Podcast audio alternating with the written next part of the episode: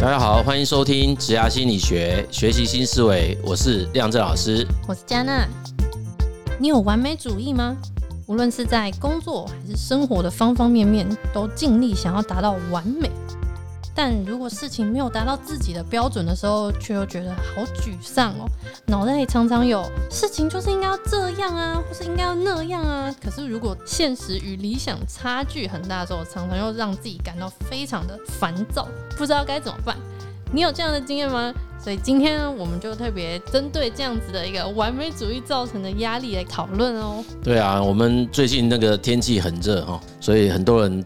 都很烦躁，但是其实烦躁不一定来自于天气，很多是来自于职场上面我们同事彼此之间相处。那所以我们今天啊，就特别邀请到我们的雅琪老师来跟大家来。就这个议题做一些讨论哈，那我们请雅琪老师来跟大家问声好啊！大家好，我是雅琪老师啊，我自己也是咨商心理师。这个主题呢，其实我常常在外面上课啊，或是我自己在咨询或咨商的时候，也真的常常听到很多学员啊，或是来谈的人，他会说，哎，自己非常在意别人的眼光啊，觉得很想要把自己事情做好，不希望影响别人，可是好像别人都没有办法了解他自己的这个标准跟期许是什么，有时候就觉得。自己好像花了很多力气啊，跟精力，然后就觉得为什么好像只有我自己一头热？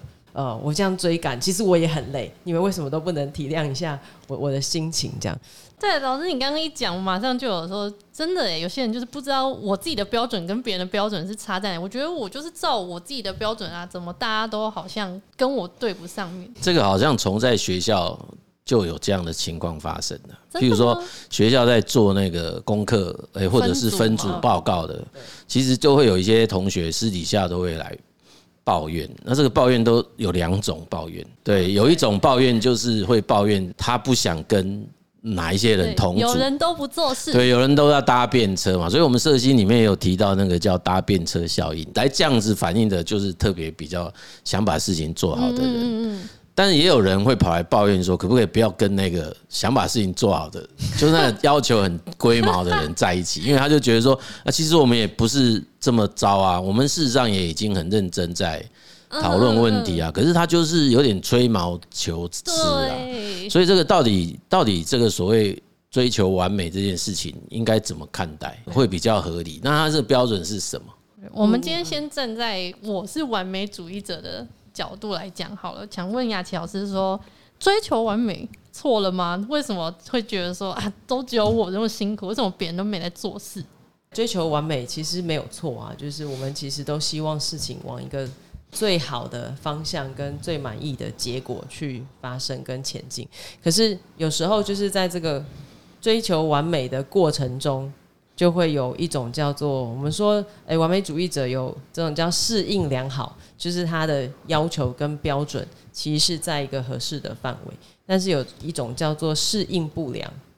适应不良就是他把这些要求跟标准有一点超过了，高到自己没有办法达成，或者是反过来对别人显得很吹毛求疵，就是对别人的要求变得非常的高。那或者还有一种是呃，为了不为了担心怕会影响别人而给自己很高标准的。一种情况哦，其实这个这个其实好像我有发现这一类的人特别容易有心理上的议题，就特别会比较容易忧郁啊，然后容易容易焦虑啊这种类型的。所以我们先定义说，追求完美其实没有错的，只是每个人对于完美的标准不一样。对啊，如果说从组织的角度来看啊，其实我们就会发现，有时候就会看到在这样的情况，像刚才所描述的这种情况底下，其实就会是。几乎每个都深陷在这种压力当中，彼此之间是没有对到焦的，频率是没对上哦。所以其实我们还是会去思考说，因为马上会联想到，就在以以一个组织层面来讲，假设以制造业哈，我的产品品质跟成本常常有时候它会是一个啊相依的关系嘛。就是我今天假设要求我的产品品质要非常的高，那我投入的成本显然应该也不会是低的。所以，当自己如果无限制的去追求一个极高品质的产出，那很可能你必须要不计代价的投入了非常高的成本下去哈。对，所以事实上，如果我们回到事情本身，就回到说，假设啊，不是特别的是生产某一件事情，而是回到做事这个来看，这也是同样可以拿来类比的。就假设我今天把自己的要求品质定到很高，这个我们称之为极致、非常无限制的完美主义者。嗯，那很显然你就得投入了非常高的。成本，这个成本包括时间呐，包括你的心力啊，那还包括很可能人际关系都可能赔进去，对不对？那这个就会变成是啊，是不是有这样子的必要性？这个很可能就产生我们称之为无谓的压力。嗯，哎，是不是真的一定要这样？因为我们确实就发现有一些人的确是本身对自己有很高的要求。好，他就是一定会让自己一定要做到什么样的程度。可是这个东西完成之后要被交付的那个对象，可能他收到你的东西，他会说：“ 我又没有要你做成这样，对不对？”有没有可能是这样？那这样的人会不会就觉得很失落？说他怎么遇到一个不懂得赏识的人？那枉费了我花了那么多的心思或干嘛干嘛？觉得这样子的人也会触发别人的 压焦虑，那就是会变这样。现在的完美主义可能就被他激发，想说：“哇。”你做到这种程度，那我就是那个不想影响别人的那个完美主义型的，他可能就会被他哦。所以这样子到底是一个好的循环，还是来看是不是还不错啊？就是一个拉一个，是这样子吗？说明有些人受到他的刺激，觉得哇，我好像不能这样子。不能输给他。当然，理想上啦，东西当然我们讲常常讲说，既然要做，就把它做好。我们常听到讲的是这句话啦。对，那但是那个还是得看那个现实状况。我们平常已经讲，就是你那个实际假设有某个任务。嗯，它确实是不太容易是无止境的、无限期的，可以完全不计成本的去执行，好像可能都还是有一些限制吧。所以，像想问雅琪老师，假如我们碰到这样的状况，追求完美，但是我们搞得自己就是像刚刚讲的压力很大，也不确定说我我为什么要把自己逼成这样子，但是我又不可能放弃我的完美主义。有什么建议可以给这样子压力很大的听众？果然是完美主义，就很贪心，就是 还是希望在那个标。标准上，然后不是很想妥协，但我觉得那可能就要有一个调整了。就我觉得完美主义有时候很想要一次把事情就做好。然后他希望这件事情就要从头到尾都是很在他的掌握跟控制之中的。这中间一旦出现了一些瑕疵，就会深陷自我的小剧场，灾难性的想法啊，就是完了到这边怎么会卡在这里？一定是哪个环节没有做好，然后一定还要什么，他就会想很多。然后我觉得这个他就一定绝对必须这种非理性的信念，可能就会从他脑中就会一直冒出来。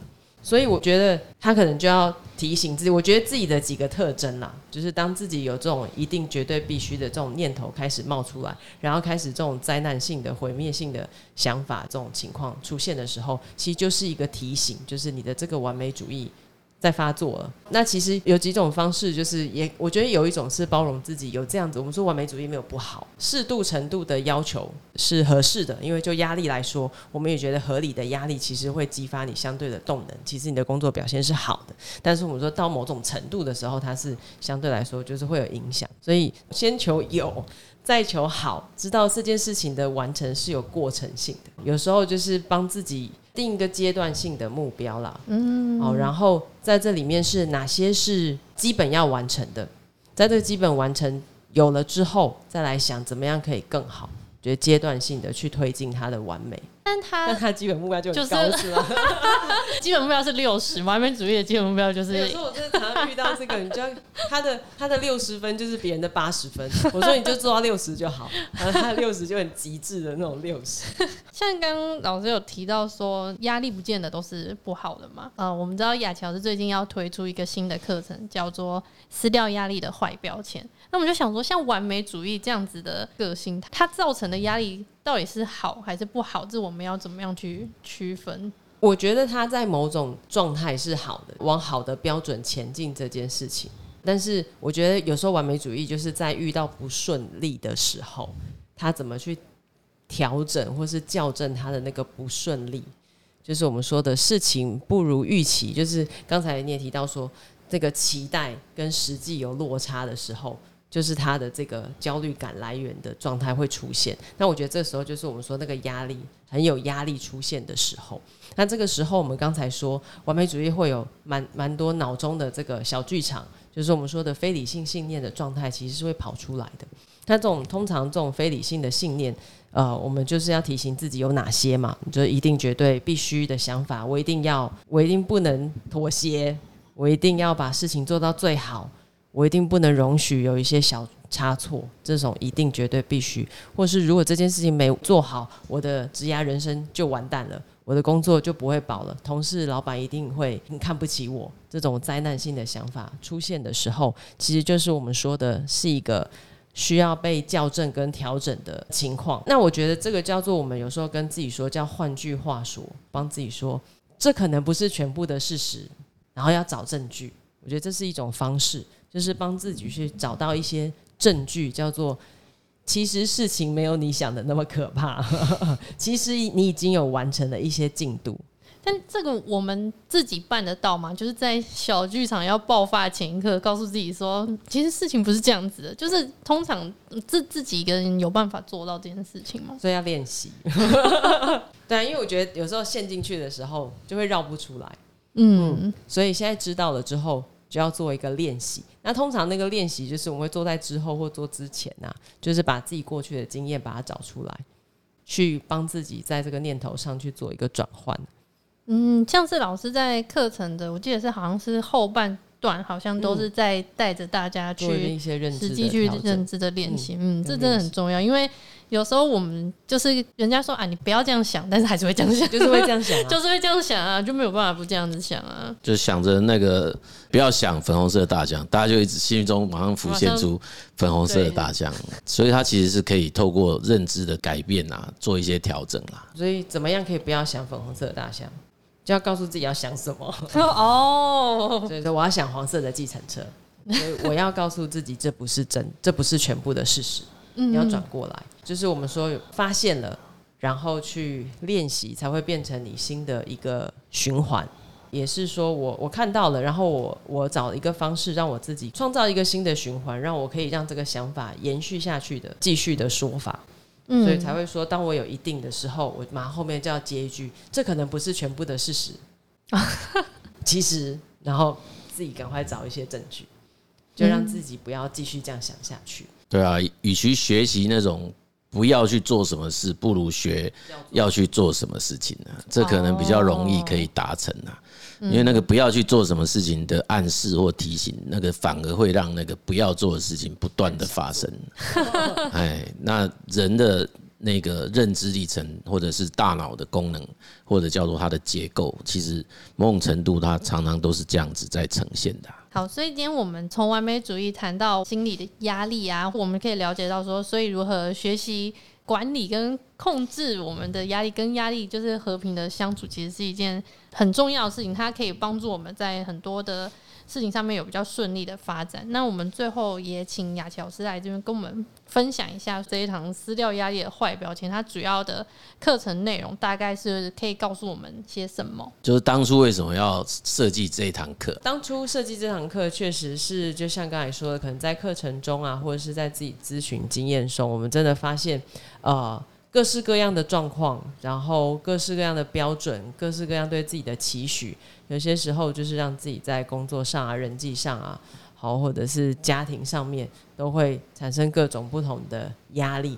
那我们也发现，好像压力这件事情，它外面也有非常多种舒压调整的方法。但是，好像我一直注意到说，压力这件事情要一个比较完整方案的解决，好像不是只有舒压这件事情。就像我们刚才说的，其实你会发现，其实是很多脑中的小想法。自己在思考上面的循环，让自己感受到压力。呃，所以其实我这课程设计，我很希望是说，我们用比较完整的压力回应方式，好，包含几个有用的即刻可以舒压的方式，会在课程的一部分。但是我们也发现，诶，要做这些认知上面的调整跟想法上的说提醒跟校正这件事情，我觉得才能比较完整的去回应我们所有压力你可能会遇到的情况。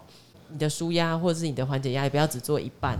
我们希望在这个课程里面是可以提供比较完整的压力回应方式。这堂课其实就很适合节目的听众朋友啦，因为相信大家在职场工作一定或多或少都有许多的压力。那如果说你平常都是靠一些呃大吃大喝啊、追剧啊、睡觉啊，还是没有办法改善你觉得说每天工作的压力的话，除了你可以听我们的节目之外呢，也可以上百度的脸书来搜寻一下我们这一堂辞掉压力的坏标签，看看里面的课纲啊一些的内容。其实我们一直很希望谈很正向的啦，所以我们之前也有已经先预告过有这个课。看起来大家现在在那个职场上面的压力是真的蛮大的，哎，压力是真的蛮高的。对，所以我们还是觉得在这么多人在我们咨询的经验当中，其实就看到职场上的确是需要有比较有系统性的方式来。带着我们去认识压力这件事情。那其实我们觉得任何一件事情都不纯然是绝对的某一个面向的哦。那他怎么去发挥他的影响，其实也端视于我们自己如何看待他了。认识自己，也可以好好的跟自己的压力相处跟对话。好，所以呢，回到今天主题，其实追求完美并不是一件坏事。虽然说压力在过程中是无法避免的，但是我们可以透过学习正确的去回应。那不论是对于你的家庭、人际关系，或是职场呢，我们都可以有机会让我们的坏压力成为幸福人生的助力。那我们这一集的节目就跟大家分享到这边，谢谢各位的收听，子牙心理学，我们下集见。